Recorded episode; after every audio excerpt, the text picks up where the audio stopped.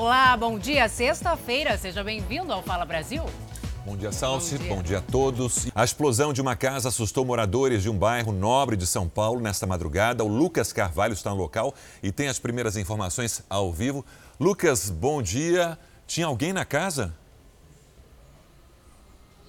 Não tinha não, viu, Sérgio? Um ótimo dia para você também, para quem acompanha o Fala Brasil. Essa casa pertence ao personal Márcio Atala. Ele passou a madrugada na casa do pai e foi informado por vizinhos sobre o que aconteceu. Nesse momento, as equipes da Defesa Civil estão fazendo análise aqui na casa. As equipes da Polícia Civil, Polícia Militar e as equipes do Bombeiro também já passaram por aqui. Essa explosão chamou muita atenção e acabou danificando casas vizinhas, como a gente vai mostrar agora. Essa casa da frente. Vai observando, Sérgio, quem acompanha o Fala Brasil Brasil, as madeiras espalhadas pela calçada são desse portão de madeira. Vai vendo a destruição nessa casa também. A laje acabou vindo abaixo e atingindo esses carros. Agora, portanto, o trabalho da perícia vai ser extremamente importante, assim como a análise da Defesa Civil para tentar identificar o que realmente aconteceu.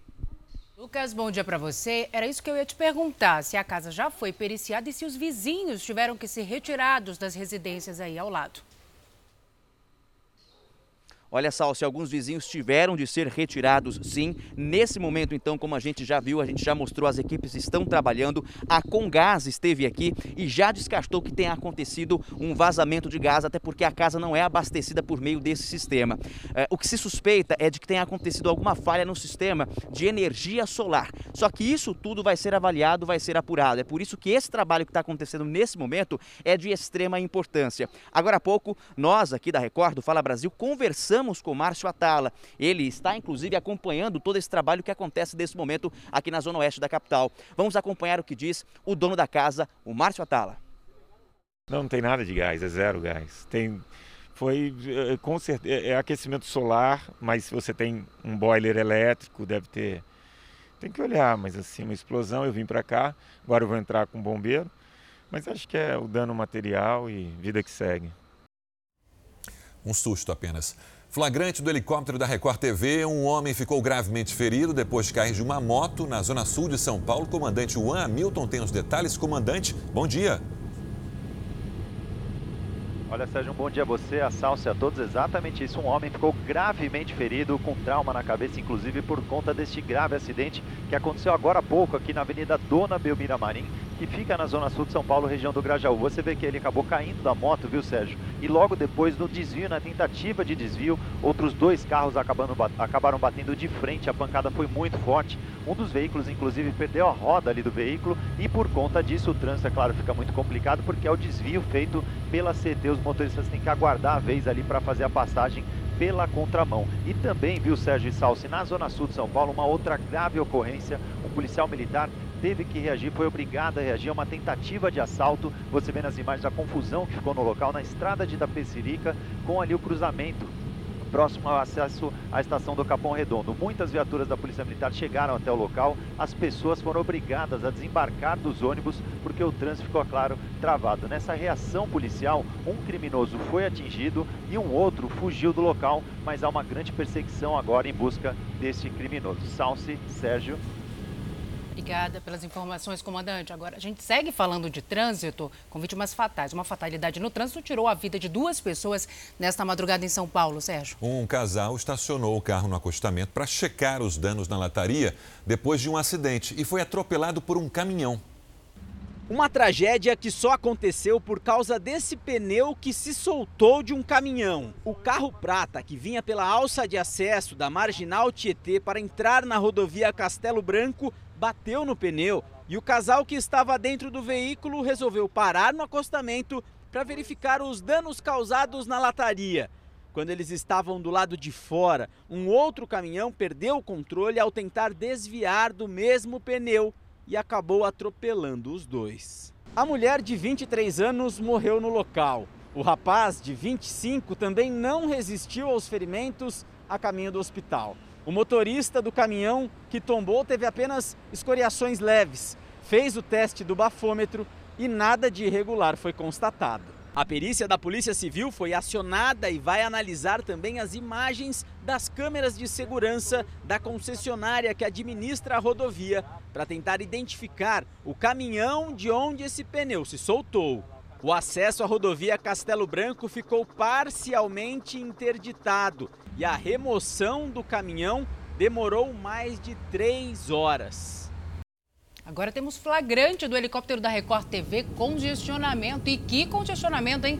Na rodovia Castelo Branco, o comandante Hamilton tem os detalhes pra gente. Comandante Juan, qual o motivo aí de tanto trânsito?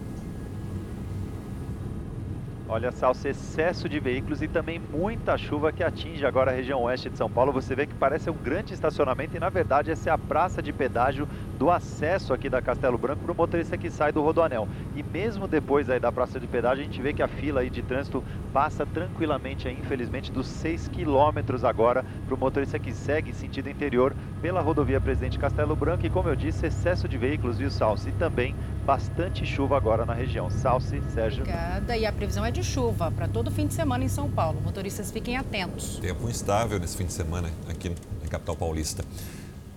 Há um ano acontecia o diagnóstico da primeira pessoa infectada com o coronavírus no Brasil. Foi um ano de muitas perdas, adaptações e, é claro, de muita esperança de que tudo isso acabe logo primeiro caso registrado da Covid-19 no Brasil foi em 26 de fevereiro do ano passado. O empresário de 61 anos, morador da capital paulista, apresentou os sintomas depois que voltou de viagem da Itália: febre, tosse, coriza e dor de garganta. Ele, a esposa, os parentes e passageiros do voo em que ele chegou passaram a ser monitorados. Um ano se passou desde então. Hoje o Brasil tem mais de 250 mil mortos por complicações da Covid-19 e ultrapassa 10 milhões de casos confirmados da doença. Mas com o passar do tempo, mais informações foram sendo descobertas e o surgimento de vacinas aumentou a esperança de que essa pandemia possa ser vencida. Com o rápido aumento de doentes, o governo precisou correr para conseguir exames, respiradores e equipamentos de proteção. Os casos no Brasil e em todo o mundo foram aumentando, até que em 11 de março a Organização Mundial da Saúde declarou pandemia. Em 17 de março, o Ministério da Saúde informou a primeira morte por coronavírus no país. A vítima era um homem de 62 anos com histórico de diabetes e hipertensão internado em São Paulo. Uma semana depois, os 26 estados e o Distrito Federal tinham pelo menos um caso da doença registrado. O Brasil estava contaminado de norte a sul.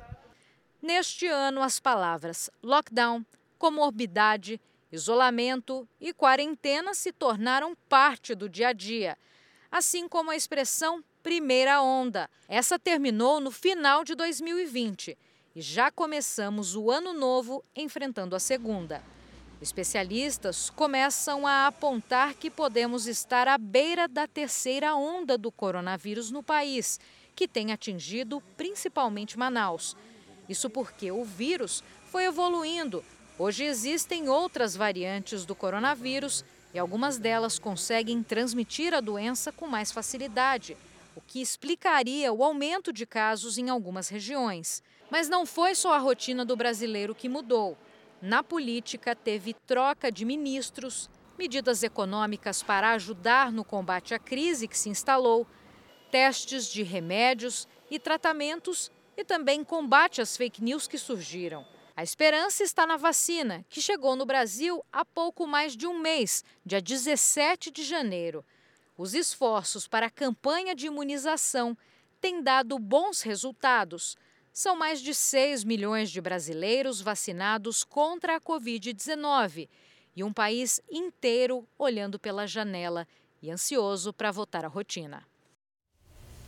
Passa um filme na cabeça, né? Pois é, mas vale reforçar que a situação continua muito crítica e é importante seguir as orientações das autoridades de saúde. Que está mais crítica do que nunca, né, nesse momento. Vamos lá, outro assunto polêmico. Um grupo de pais e médicos de São Paulo criou um movimento chamado Escolas Abertas. São quase 90 mil assinaturas pedindo pelo retorno total das aulas presenciais. Mas nem todos os pais se sentem seguros para voltar à rotina. Muitos acham que os colégios não estão preparados para barrar o contágio do coronavírus. A Aline não vê a hora dos dois filhos poderem ir normalmente para a escola. Eles ainda ficam em casa dois dias na semana. Na minha casa, quando a gente fala aula online, é uma gritaria, uma choradeira. O ano passado, por exemplo, que eles tiveram praticamente o ano inteiro de aula online, foi um, eles regrediram. Aline está entre os pais que apoiam o movimento Escolas Abertas. A iniciativa que surgiu na maior cidade do país pressiona a Prefeitura de São Paulo e o governo do estado a permitir mais alunos nas salas de aula. O movimento surgiu no fim do ano passado e já entrou até na justiça pela volta à normalidade. A gente entende que as escolas devem permanecer abertas durante a, a pandemia, né, durante todas as fases da pandemia, é, com protocolos sanitários, observados todos os protocolos sanitários, e que, em caso de um lockdown absoluto, é, como de fato aconteceu em outros países, que a escola seja a última a fechar e a primeira a reabrir. A porta-voz do movimento diz que há muitos estudos internacionais garantindo a segurança para os alunos, desde que os protocolos sanitários sejam respeitados. Um dos, do, dos estudos mais relevantes que a gente usa bastante como referência é um estudo espanhol, que foi feito num acampamento com crianças, que demonstrou que a transmissão do vírus entre crianças é de apenas 3%, da criança para um adulto de 7% e do adulto para a criança cerca de 70, 78%. Baseado em estudos desse tipo, o movimento Escolas Abertas considera inconcebível que após um ano de pandemia, os vazios ainda predominem nas salas de aula. O movimento já recolheu quase 90 mil assinaturas e conta ainda com o apoio de 400 pediatras que defendem a reabertura das escolas de forma a receber o máximo possível de alunos, respeitando os protocolos de segurança e não apenas 35%, limite atual imposto pela Prefeitura de São Paulo. Só que nem todas as escolas estão preparadas para dar as condições necessárias aos alunos.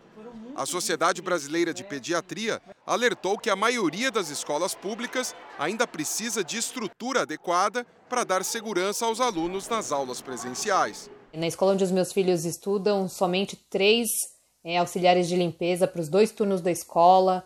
É, falta pessoas para inspeção de alunos, para que veja se estão mantendo aí o distanciamento, se estão usando a máscara corretamente, né? Posição diferente da Lilian. Ela tem dois filhos na rede pública de ensino, a Milena, de 5 anos, e o Maurício, de 8, e aderiu ao movimento porque se sente segura e não se conforma com as restrições. Eu tô achando bom porque é uma forma de também é, nós nos unirmos, né, a sociedade, e mostrar que a gente pode sim fazer diferente. A gente não vai ficar é, somente esperando vir de cima para baixo. Um levantamento feito pela Prefeitura de São Paulo aponta que 17% das pessoas que frequentaram bares e restaurantes na cidade já pegaram Covid-19 num período de 14 dias. A maioria tem entre 20 e 45 anos. Ainda de acordo com a pesquisa, o caso de assintomáticos, ou seja, que não apresentaram sintomas, subiu de 30% para 43% na capital paulista em apenas duas semanas, com o maior número de casos na zona oeste da cidade. Atenção, começa a valer hoje em todo o estado de São Paulo o toque de restrição, que vai acontecer entre as 11 horas da noite e as 5 horas da manhã. Vamos falar sobre esse assunto com a Janice de Castro. Janice, bom dia para você. Explica para a gente, por gentileza, como é que vai funcionar esse toque de restrição e como é que o governo né, vai conseguir fiscalizar Oi, Salsi, bom dia para você, bom dia a todos. Fica proibida a circulação de pessoas sem motivo justificado, das 11 da noite até as 5 da manhã. A intenção é reduzir aglomerações, principalmente em bares e casas noturnas. As autoridades atribuem esses encontros, essas baladas, o aumento enorme no número de casos de Covid-19 e também o recorde de internações em leitos de UTI no estado. Uma força-tarefa vai ser responsável pela fiscalização. Quem vai agir nessa força-tarefa? A Polícia Militar, junto com o PROCON e a Vigilância Sanitária. E quem descumprir essas restrições será multado. Essas medidas valem até o dia 14 de março. Agora, Janice, vale lembrar que a Prefeitura de São Paulo antecipou a vacinação de idosos acima dos 80 anos. Isso, Sérgio. Olha, antecipou para sábado, para amanhã. A expectativa é imunizar mais de 140 mil idosos. As doses serão aplicadas nas AMAs, assistência médica ambulatorial, e nos pontos de drive-thru. E a partir dessa segunda-feira, profissionais de saúde autônomos com mais de 55 anos e que não estiverem na linha de frente ao combate da Covid-19 também vão ser imunizados. A vacinação foi estendida também para funcionários da Secretaria de Ação Social que lidam diretamente com idosos. Sérgio? Todo mundo atento a esse calendário, então. Obrigado, Janice. Todos os 300 leitos de UTI para atendimento de pacientes com Covid-19 de Rondônia estão ocupados. Situação preocupante diante do caos. O secretário estadual de Saúde desabafou em um vídeo nas redes sociais. Os mais de 300 leitos de UTIs ativados para atender pacientes com a Covid-19 estão lotados e o Estado não consegue novas transferências para outras regiões do país. A incerteza no atendimento gera preocupação. Você imagina você com seu pai ruim, sem respirar, procurando uma UPA e fala que não tem leito. Neste vídeo publicado nas redes sociais, o secretário de Saúde do Estado alerta que as novas cepas da doença em Rondônia estão se espalhando mais rapidamente que o vírus detectado no início da pandemia. E nós estamos observando outras características. 44% das pessoas que estão morrendo não tinham nenhuma comorbidade. Estão morrendo pessoas mais jovens. A todo instante, novos pacientes dão entrada em UPAs e hospitais com casos suspeitos ou confirmados da doença. A grande preocupação do Estado é como atender essa demanda. Há dificuldade na contratação de médicos e também na ativação de novos leitos de UTI.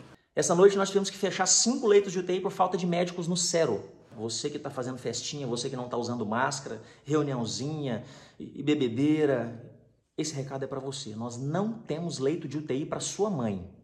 Não tem leito de UTI para o seu pai, para a sua tia, para o seu filho, para a sua namorada. Nós não temos leito de UTI para você. Não é brincadeira, gente. Você viu aí o relato do secretário de Saúde de Rondônia. Agora imagine como estão os profissionais que atuam todos os dias no combate à doença. Salsa, a nossa equipe recebeu uma mensagem por áudio de uma enfermeira que não quis se identificar ela faz um relato desesperado de como têm sido os dias de trabalho nas UTIs de Rondônia.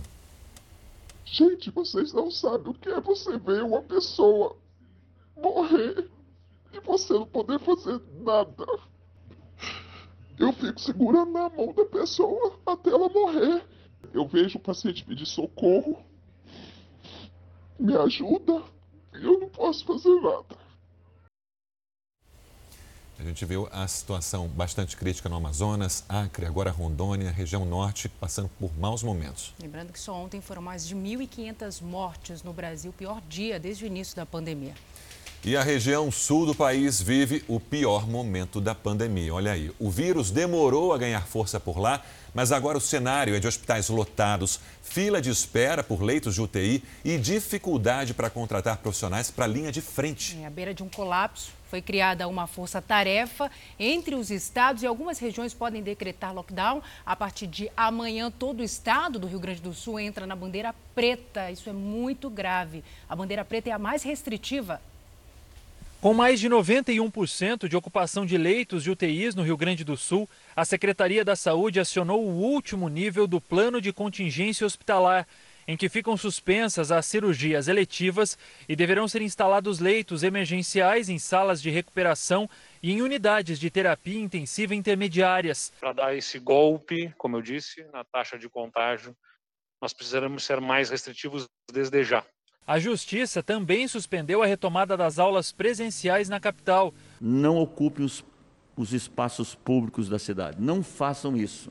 No Paraná, sinal de alerta com pelo menos 94% de ocupação nas UTIs adulto de todo o estado. Já existe uma discussão sobre a necessidade de medidas mais restritivas para conter o avanço do coronavírus.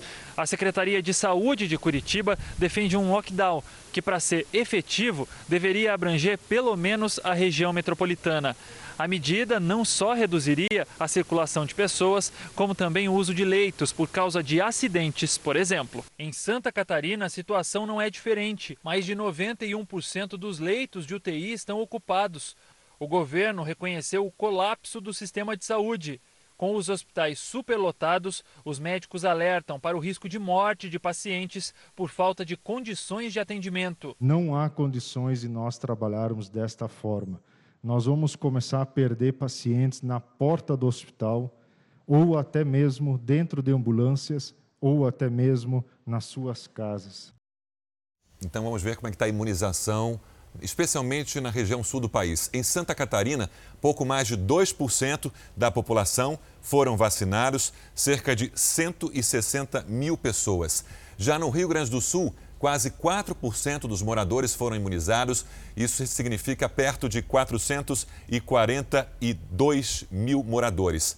Agora, em todo o país, são 6 milhões 346 mil pessoas vacinadas 3% da população brasileira. Desse total, mais de 1 milhão 755 mil receberam a segunda dose. E a vacinação na cidade do Rio de Janeiro deve ser interrompida pela segunda vez. A quantidade de doses distribuídas é suficiente só até amanhã. A repórter Diana Rocha tem as informações para a gente ao vivo. Diana, bom dia. A vacinação ficou parada por uma semana, a gente mostrou no Fala Brasil. Foi retomada ontem e agora deve parar mais uma vez. Bom dia. Exatamente. A última remessa foi suficiente para apenas três dias de campanha. Ontem foram imunizados os idosos de 82 anos, hoje é a vez de quem tem 81 e amanhã são os idosos de 80 anos e também haverá a repescagem.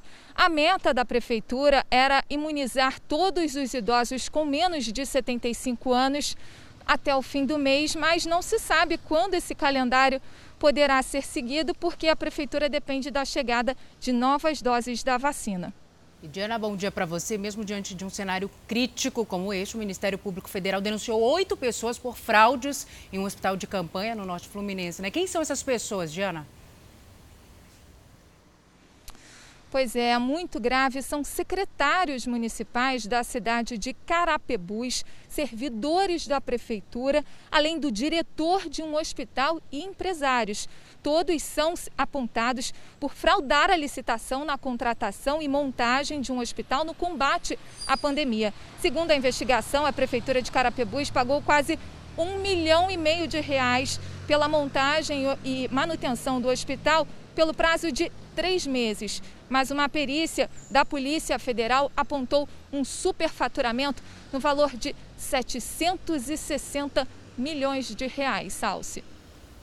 Que absurdo. Obrigada, Diana, pelas informações. Um navio vai fazer quarentena no Porto de Santos, litoral de São Paulo. Um tripulante é, teve o teste positivo de Covid-19 confirmado pela Anvisa. O paciente infectado com coronavírus está isolado do restante da tripulação e outras 19 pessoas estão no navio e testaram negativo para Covid-19. Mesmo assim, vão permanecer 14 dias isoladas na embarcação. O navio carregado com enxofre veio da República de Camarões. Um protesto de caminhoneiros acontece agora em Betim, na região metropolitana de Belo Horizonte. A repórter Kiwane Rodrigues está no local. Kiwane, bom dia. Qual é o motivo dessa manifestação? Olá, bom dia para vocês, bom dia a todos. Eles querem a redução do ICMS de 15% para 12% e também o valor do frete, que é cobrado pelas empresas. Eu estou neste momento na porta de uma das bases e desde a meia-noite nenhum caminhoneiro entra na empresa para carregar. Eles estão parados, os que vão chegando também vão aderindo a essa paralisação e eles esperam ainda hoje conversar então com o governo de Minas e também com as empresas para resolver aí essa situação. E ontem eles fizeram uma carreata até a cidade administrativa, a sede do governo do estado. Por meio de nota, a, o governo de Minas ressaltou que o aumento se deve ao, à política de preços da Petrobras e não ao valor do ICMS. E reforçou o compromisso de promover neste momento, de não promover nenhum aumento do imposto. E disse que, em virtude da situação financeira do Estado, a lei de responsabilidade fiscal exige uma compensação para aumentar a receita receita qualquer movimento de renúncia fiscal, o que torna impossível a redução da alíquota do ICMS. Por fim, o governo de Minas esclareceu que esteve disponível para ouvir as demandas da categoria, mas não houve um pedido de reunião. Sérgio Salsi. Obrigada, Kiwane, pelas informações. No sul do país, os gaúchos foram surpreendidos com um espetáculo no céu. Era por volta das 8 e meia da noite, viu, de ontem, quando o meteoro chamado Fireball foi visto. Segundo especialistas, o brilho foi quase o mesmo da Lua. A duração da passagem, a entrada da atmosfera até o desaparecimento sobre o oceano, foi de 66 segundos, rápida.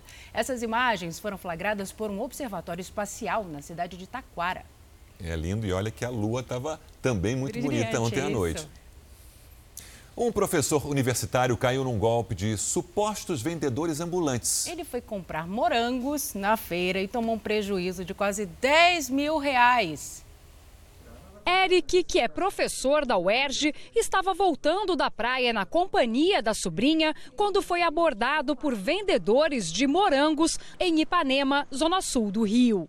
Estava acontecendo a feira e nessa feira então tinha duas pessoas que estavam vendendo caixas de morangos é, por um preço bastante bom e já dizendo que estão indo embora da feira. Como estava sem dinheiro na carteira, Eric decidiu pagar as três caixas de morango com um cartão de crédito. Assim que ele inseriu o cartão na máquina dos golpistas, apareceu uma mensagem estranha. Foram três tentativas e a mensagem voltava a aparecer.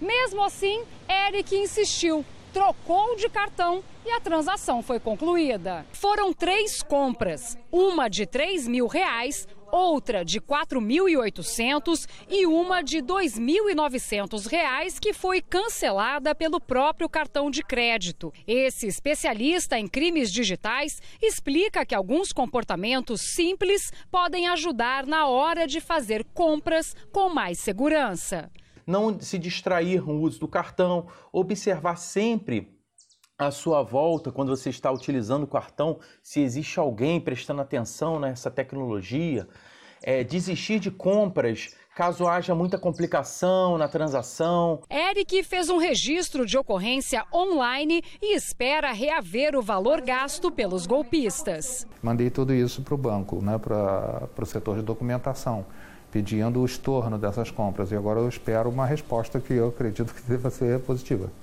Esse morango saiu caro para o Eric, hein? E olha, gente, a votação da proposta que traz a possibilidade de novos pagamentos do auxílio emergencial ainda está travada ali no Senado. Tanta gente precisando, né? Vamos conversar sobre isso com a Vanessa Lima. Vanessa, bom dia. Qual é a nova previsão, hein? Bom dia, Salsi. Olha só, por falta de acordo de líderes, a votação que aconteceria ontem foi transferida para terça-feira da semana que vem, mas ainda está bem longe, viu, de ser atrativa. A PEC, proposta de emenda constitucional, ela sofre grande rejeição porque o relator, o senador Márcio Bitar, do MDB, não quer retirar o trecho que está causando grande polêmica e que dispensa União, estados e municípios de investimentos mínimos na área da educação. A PEC foi apresentada pelo governo ao Senado em novembro do ano passado e trata também de outros temas econômicos. Agora já se pode falar em valor do benefício e em quantidade de parcelas. O presidente Jair Bolsonaro comentou sobre isso durante uma live. Vamos ver. Eu estive hoje com o Paulo Guedes, a princípio, né, que deve ser feito a partir de março, por quatro meses, é 250 reais de auxílio emergencial. Então é isso que está sendo conversado ainda, com, em especial com os presidentes da Câmara e do Senado, porque a gente tem que ter certeza de que do que nós acertarmos na ponta da linha, aquilo seja honrado por todos nós. Agora vamos para outro assunto importante, porque as empresas têm até hoje para liberar o informe de rendimentos para que os funcionários declarem o imposto de renda. A empresa que não cumprir a determinação pode sim ser multada. O prazo para entrega da declaração começa na próxima segunda-feira e vai até o dia 30 de abril, como a gente acompanha aqui no telão. O programa já está disponível para o download no site da Receita Federal. As restituições serão pagas em cinco lotes a partir do dia 5 de maio, gente. A prioridade para o recebimento será dos idosos, portadores de deficiência e professores. Agora vamos conversar com o Guilherme Portanova, porque por falta de acordo, a Câmara dos Deputados adiou para hoje a votação da proposta que muda as regras de imunidade parlamentar e que dificultam a prisão dos deputados e senadores. Portanova, bom dia para você. Será que essa votação acontece hoje mesmo, hein, Portanova? Bom dia.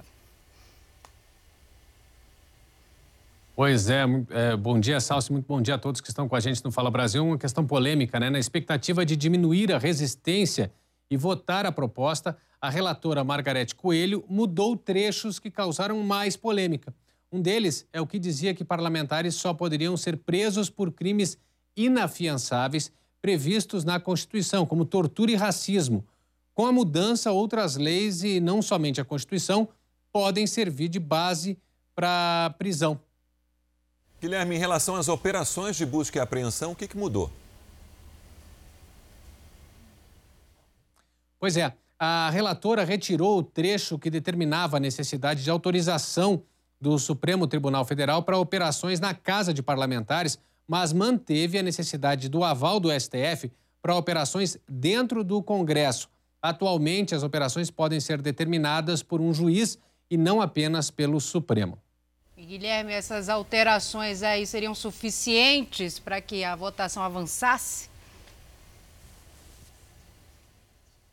Pois é, uma questão importante. Talvez ainda haja alguma resistência por conta de pontos polêmicos que continuam na proposta, como aquele que prevê que parlamentar preso em flagrante fique sob custódia na Câmara ou no Senado até que o plenário de uma das casas decida se mantém ou não a prisão.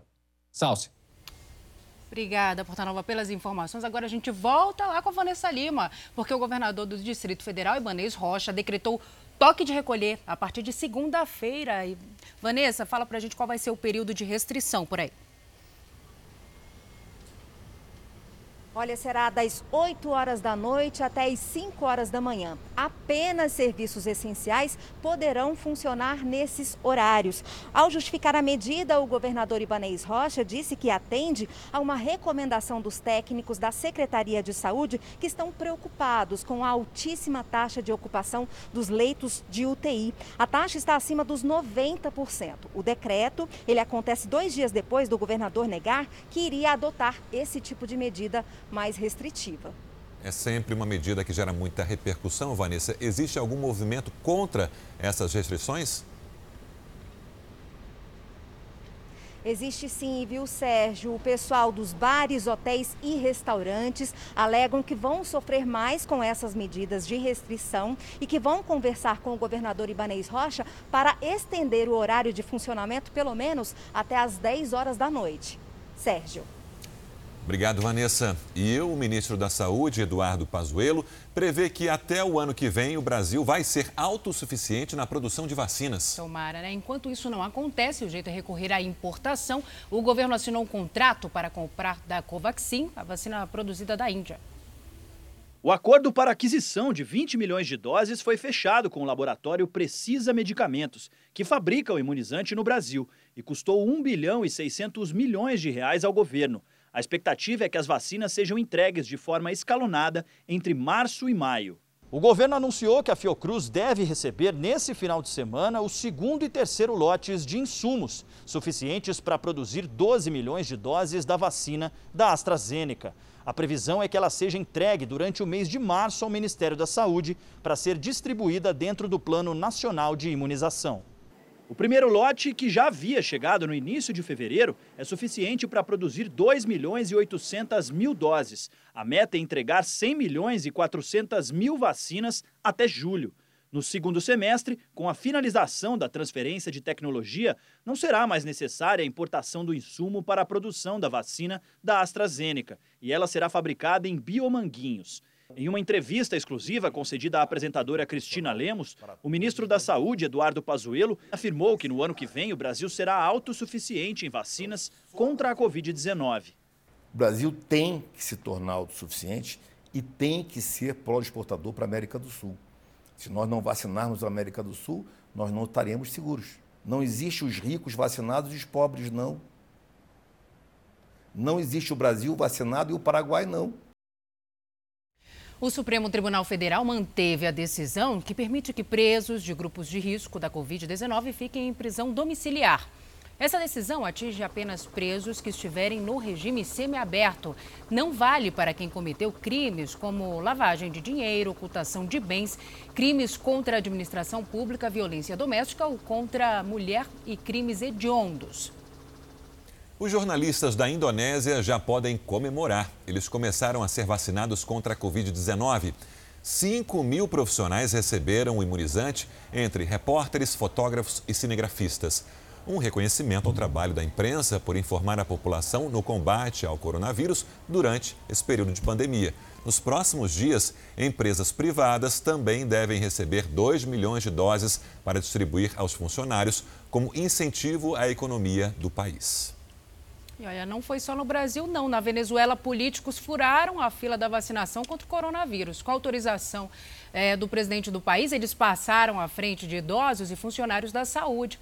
Parte do primeiro lote enviado pela Rússia foi aplicado em deputados recém-eleitos, prefeitos, governadores e militares que apoiam Nicolás Maduro. Enquanto isso, menos de 10% dos profissionais da linha de frente foram imunizados. Quem quiser trabalhar, estudar ou morar nos Estados Unidos já pode se candidatar novamente.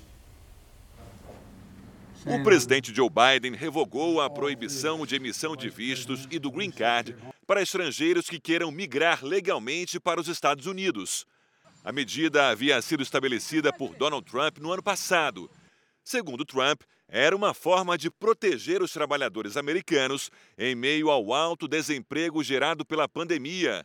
Mas para Biden, a decisão prejudicava a economia americana, que usa talentos do mundo todo. Com a nova regra, a expectativa é de que milhares de estrangeiros façam o pedido já nas próximas semanas. Agora, esporte, um técnico em campo contra um time que o consagrou. Isso no estádio onde foi projetado para o mundo. E com um final inesperado, hein, Sérgio? Derrota com título. Não vai me dar parabéns, não, Sal? parabéns, vai. Para todos os flamenguistas. Rogério Ceni viveu, sem dúvida, uma das noites mais memoráveis da carreira dele. No fim da partida entre Flamengo e São Paulo, viu o título escapar, mas no finalzinho comemorou a vitória no Campeonato Brasileiro. O goleiro que virou mito com a camisa do São Paulo agora comemora um outro patamar na carreira de treinador. Eu tenho essa, esse presente que é ganhar um campeonato brasileiro rubro-negro. Né? Colocar uma estrela no peito das cores vermelha e preta do Flamengo. Antes de levantarem a taça, Flamengo e Rogério Ceni sofreram.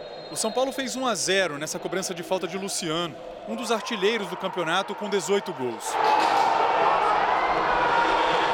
No segundo tempo, o time carioca reagiu e chegou ao empate com o Bruno Henrique de cabeça.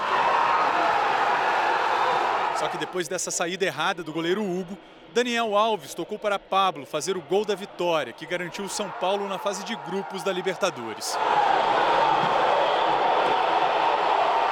Com o jogo encerrado no Morumbi, os jogadores do Flamengo aguardavam o resultado de Internacional e Corinthians, que se enfrentaram em Porto Alegre. O time gaúcho marcou no último minuto com o Edenilson. Naquele momento, o Inter era o campeão brasileiro. Mas depois de consultar o VAR, o árbitro anulou o gol do Inter para alívio do Flamengo e do seu comandante. Rogério Senna iniciou a carreira como treinador justamente pelo clube que o projetou para o futebol mas depois de uma passagem frustrada como técnico do São Paulo, que durou apenas seis meses, Ceni conquistou o primeiro título nacional no comando do Flamengo. Num campeonato tão parelho, tão equilibrado, devido a tudo que aconteceu no Brasil e no mundo, eu acho que hoje o torcedor flamenguista, eu tenho certeza que o Rio de Janeiro, o Brasil como um todo, né? Mas o Rio de Janeiro em especial, amanhece muito mais alegre, muito mais feliz, muito mais vermelho e preto. E sem dúvida, Rogério Ceni foi dormir feliz. Foi uma sequência de lances a favor. Ele levantou o título no Morumbi, sua casa por anos, e sem precisar derrotar o São Paulo. Uma matemática feita para ele. Lembrando que Ceni conquistou o primeiro título nacional na Série A. Isso porque ele já tinha ganhado o campeonato da Série B com o Fortaleza. Todas as atividades não essenciais serão suspensas hoje na Bahia. Vamos conversar sobre isso com a Yula Braga. Bom dia, Yula. Que horas o lockdown vai começar a valer por aí? Bom dia. As medidas passam a valer às 5 da tarde desta terça-feira e seguem até às 5 da manhã da próxima segunda. Só poderão funcionar as farmácias e os supermercados, mas sem vender bebidas alcoólicas. O transporte público será mantido. Até segunda também está restrita a circulação de pessoas entre 8 da noite e 5 da manhã. Exceção apenas para os deslocamentos por motivos de saúde ou que fique comprovada a urgência e também para os trabalhadores da área de saúde e de segurança. E uma medida importante porque há uma semana o Estado vem batendo recortes negativos em relação à pandemia. É verdade, a Bahia está sob esse toque de recolher entre 8 da noite e 5 da manhã há pelo menos uma semana. 83% dos leitos de UTI estão ocupados. É o sétimo dia de recorde em internações. Neste momento, 945 pessoas estão na UTI. E foram registradas 100 mortes nas últimas 24 horas, segundo o balanço da Secretaria Estadual da Saúde. É o maior número desde o início da pandemia. Sérgio. Obrigado, Yula. Também hoje começa um período de novas restrições de, de, para moradores de Pernambuco. A Beatriz Lacerda tem os detalhes ao vivo. Beatriz, bom dia. Só serviços essenciais vão funcionar. Isso mesmo. A proibição das atividades econômicas ela começa a valer hoje, das 8 da noite até as 5 horas da manhã, em 63 municípios aqui de Pernambuco, nas regiões Agreste e Sertão. O decreto passa a valer hoje, na sexta-feira, e vai até o dia 10 de março. Portanto, ficam proibidos de funcionar, depois das 8 horas da noite, bares, restaurantes, academia e o comércio de uma forma geral. Mas continuam funcionando normalmente aqueles serviços considerados essenciais, como, por exemplo, farmácias, né, consultórios médicos, padarias e postos de gasolina gasolina. Beatriz, bom dia. Essa medida também afeta as escolas, claro, né?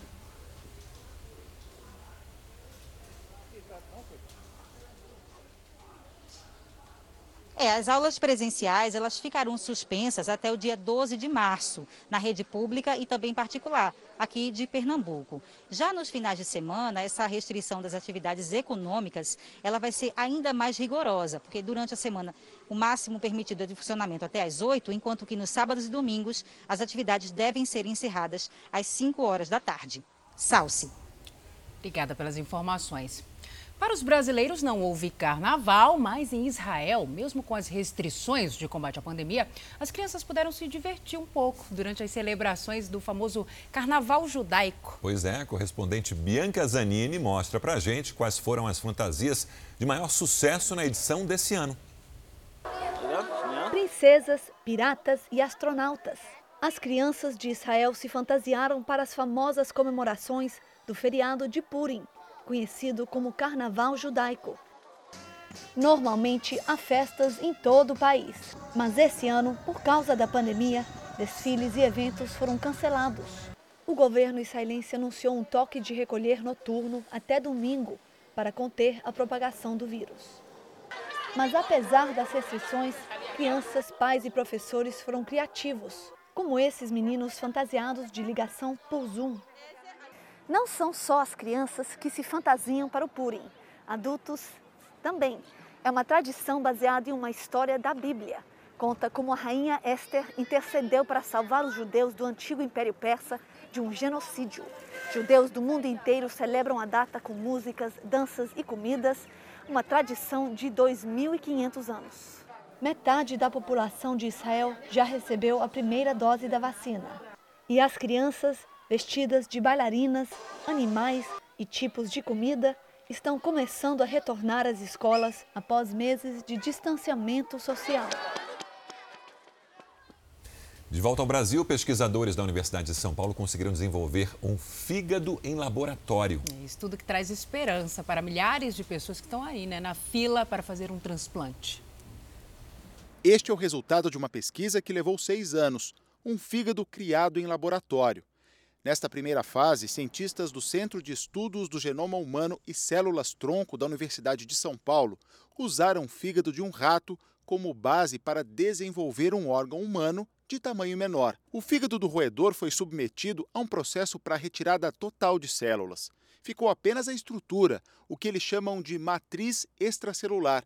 É como se deixassem só o alicerce de uma casa, sem as paredes.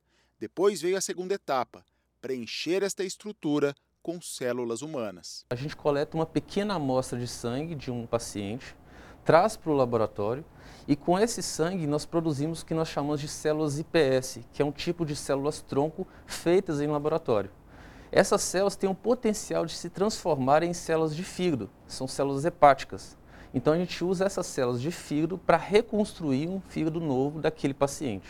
Foram cinco semanas até que o novo fígado estivesse desenvolvido dentro de uma incubadora que simula as condições do organismo. A partir deste método, eles querem agora reconstruir fígados de pessoas que morreram em acidentes e que sofreram danos que poderiam impossibilitar o transplante em condições normais. Assim, a gente cria um novo órgão que, que não seria utilizado para transplante de órgãos. Entre janeiro e setembro do ano passado, mais de 2.300 pessoas estavam na fila para receber um transplante de fígado. 558 pacientes acabaram morrendo. Isso vai aumentar o número de pacientes beneficiados e diminuir a mortalidade na fila, né? Porque na verdade a gente sabe que não tem órgão suficiente para todo mundo e acaba muita gente morrendo na fila à espera. É uma corrida contra o tempo. Elisandra está nessa fila há um ano. O tratamento que ela fazia contra parasitas no fígado não deu certo. Tomara que, que adivinhe logo esse fígado para mim, né? O que eu quero mais antes mesmo é fazer logo esse transplante, que é para me ficar boa. As pesquisas em laboratório devem durar até dois anos. Só depois disso é que podem começar estudos clínicos, transplantar esses órgãos em pacientes e observar se funcionam bem. A técnica pode ainda resolver um outro problema enfrentado por quem recebe o transplante: a rejeição. Nesse modelo, o fígado seria construído com as próprias células de quem vai recebê-lo. Parece até ficção científica, mas o trabalho aqui é pensando em um dia produzir órgãos em larga escala. Em Minas Gerais, uma garota de 9 anos tem a guarda disputada na justiça. Há mais de seis anos, ela mora com a família adotiva. E agora a avó paterna conseguiu o direito de ficar com a criança. A decisão do Tribunal de Justiça confirmou a sentença que os desembargadores tomaram há pouco mais de três meses. Na sessão, eles entenderam por unanimidade que devem ser esgotadas as tentativas de manutenção da criança no seio familiar e que deve prevalecer o parentesco biológico, dando a guarda da criança à avó paterna. A menina está desde 2014 com a família adotiva. Antes morava num abrigo depois de denúncias de maus tratos e abuso. A mãe, com problemas psicológicos, não teria condições de criar a filha. O pai, depois de um período na penitenciária, agora cumpre prisão domiciliar por ter assassinado o avô da criança, o próprio pai dele.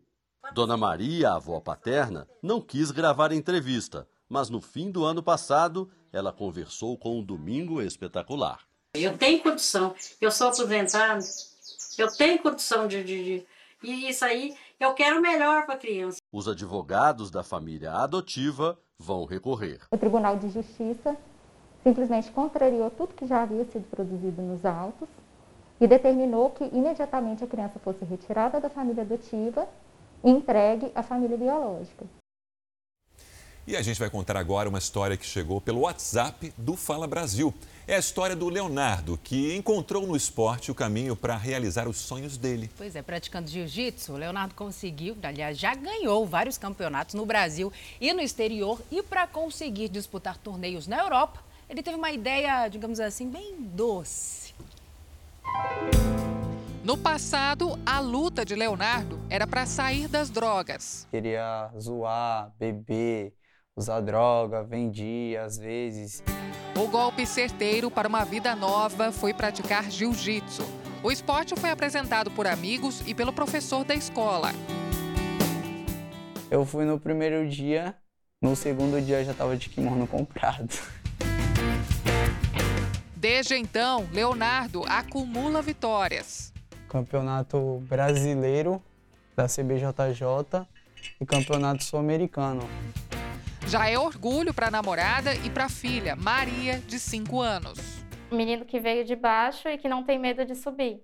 E ele está sempre é, incentivando a gente a realizar os nossos sonhos, a sempre correr atrás.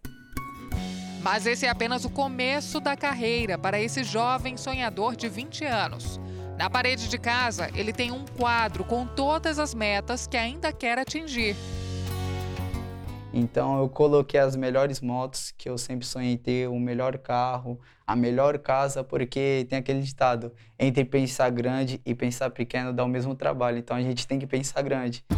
Focado, ele quer conquistar medalhas em torneios na Europa, mas esbarra em várias dificuldades. Para ser um competidor na Europa, Leonardo precisa juntar pelo menos 15 mil reais. Por isso, ele tem uma rotina puxada e não é apenas de treinos. Todos os dias, o lutador de jiu-jitsu se transforma em um vendedor. Mochila nas costas, bicicleta já está aqui. E jujuba na mão. e a gente vai para onde? Semáforo, vamos para a realidade. Vamos lá, então. Pedalando, Leonardo vai até o semáforo onde trabalha, no Guarujá, litoral de São Paulo. Com o kimono e três medalhas no peito, é hora de começar a segunda luta do dia. É aqui que tudo acontece, é aqui que eu banco meus campeonatos, minhas viagens.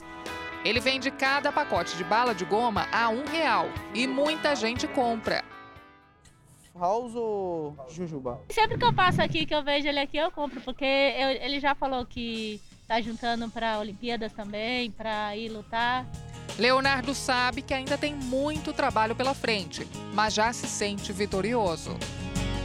E assim como eu vou crescer através daqui da Jujuba, eu vou mostrar para o mundo o meu potencial. Gostei. Como Leonardo, se você tem uma história na sua cidade ou estado e quer que seja contada aqui no Fala Brasil, mande para o nosso número do WhatsApp. Anote aí: 11 997 79 7777. Confirmação do forte impacto da pandemia na economia do Brasil, a taxa média de desemprego no país em 2020 foi a maior já registrada pelo IBGE, 13,5%. No trimestre encerrado em dezembro, o índice foi de 13,9%, que representa 13 milhões e 900 mil brasileiros desempregados. Uma árvore derrubou dois postes hoje em Maringá, no Paraná. No momento da queda, estavam passando alguns carros pela rua, pelo menos dois foram atingidos. A situação agora já é controlada, as pessoas já foram retiradas dos veículos. Os bombeiros fazem o corte dos troncos neste momento. Olha, 112 anos de vida e muitas dificuldades superadas. A pandemia é só mais uma delas para o seu Francisco. E mais uma vez ele demonstrou coragem e sabedoria. Seu Francisco foi vacinado e ficou famoso. Sal se acredita que ele recebeu até proposta de casamento? Olha só. Quem tem mãos calejadas não tem medo.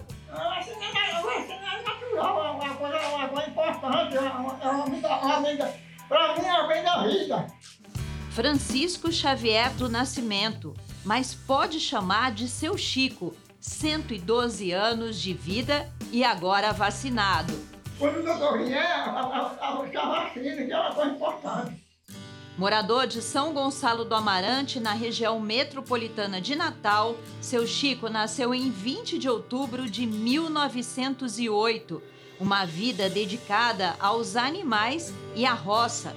Viúvo há 23 anos, teve muitos filhos, são 10, entre eles a Maria Elizabeth, orgulhosa do pai centenário e agora imunizado. Mas todas as vacinas que tem, ele é o primeiro, quando a gente diz, papai, tem vacina no posto. Ele então me deu uma roupa para me tomar um banho, ele mesmo vai sozinho, não espera por ninguém. Seu Chico, além de ter sido vacinado e ficado muito feliz com isso, ele foi surpreendido com um pedido de casamento. E ó, não aceitou não, né? Não, senhora. Nada de casamento e muito de esperança. Tem tanta história para contar e orgulho de revelar como espantou a fome. Aquilo que eu, que, eu, que eu gosto, eu como, né? Agora, que eu não, gosto, que eu não gosto, eu não como. Certo, entendi. Feijão, do feijão para frente, eu como tudo. Feijão com coco era o único cardápio. Hoje é diferente. O feijão virou prato preferido. Não dispensa por nada um bem molinho com carne. E ele diz que não precisa de muito. tem a aposentadoria que ajuda e a vontade de viver. O senhor é feliz?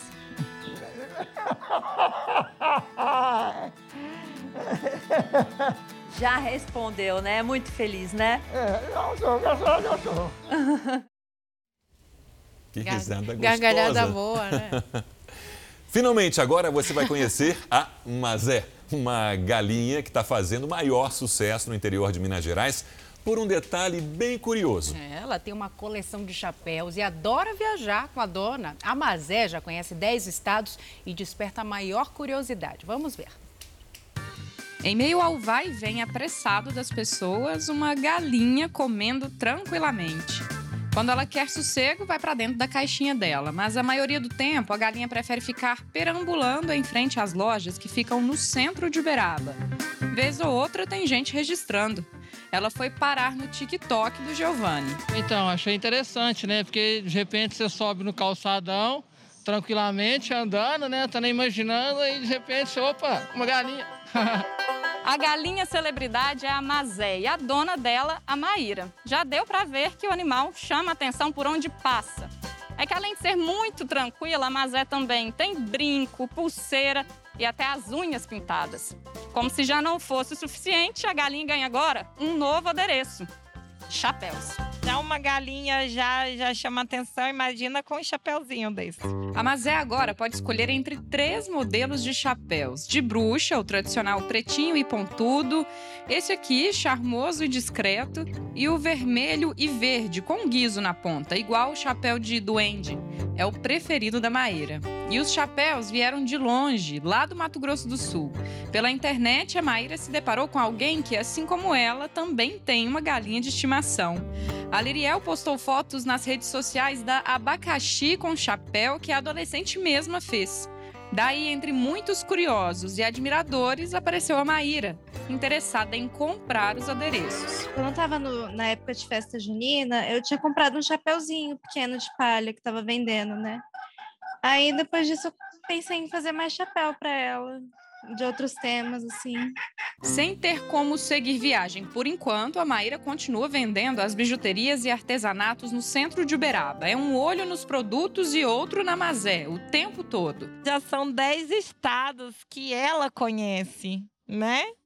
E estamos aí, já três anos de muita história. Quem vê as duas assim, andando juntas pelas ruas, acha engraçado. E é meio estranho, né? Que galinha é muito difícil você achar uma pessoa que, que tem amor por uma galinha. Normalmente é cachorro, gatinho, né? Então é as, os, os animais preferidos hoje. Mas foi interessante, eu gostei. Adorei a Mazé. Não, Diferente. muito estilosa, né? Que galinha pintadinha que nada, mas é, como é que fala? Causou? mas é causou. Gente, ó, a partir de segunda-feira o Fala Brasil estará diferente. Mariana Godoy e Sérgio Aguiar estarão à frente dessa bancada. Agradeço aqui a companhia de vocês durante todo esse tempo. O estúdio estará diferente também, mais solar, amarelo. Lembra as cores de um girassol, uma das minhas flores favoritas, que também remete à lealdade, boas vibrações, é o que eu desejo a você nessa nova fase. A Mariana também. Agradeço a equipe técnica, aos meus colegas e lembro também de Roberta Pisa, Camila Busnello e Celso Zucatelli, que estiveram aqui comigo durante toda essa temporada de Fala Brasil. É isso, boa sorte e eu vejo vocês agora no Jornal da Record. Um grande beijo, muito obrigada. Obrigado pela companhia, pela força, por esse sorriso sempre e salve então em novo projeto, em é breve. Isso, é isso. Um beijo, gente. O Fala Brasil termina agora. Amanhã tem Fala Brasil edição de sábado e a partir das sete e meia da manhã.